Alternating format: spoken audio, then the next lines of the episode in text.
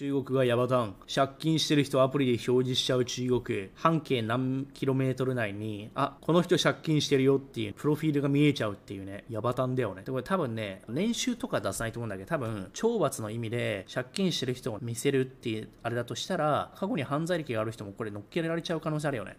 だからよくあるじゃん。コロナのトラッキングアプリとかで濃厚接触者と近くになったかどうかのね、プロクシミティ、近さをね、トラックするみたいなね。それは一応匿名性あるじゃん。これさ、名前出ちゃうんじゃん。しかも借金とかさ、ね、逮捕歴とか。まあ、中国はこうやって、まあ、全体主義でね、やっていこうってあれなんだよね。だからこれ完全に自由ないよね。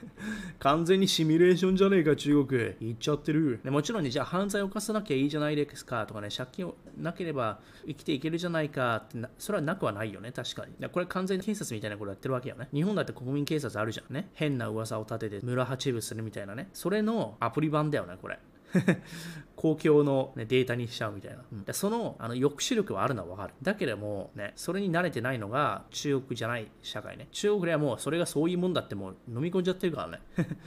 民主主義じゃないから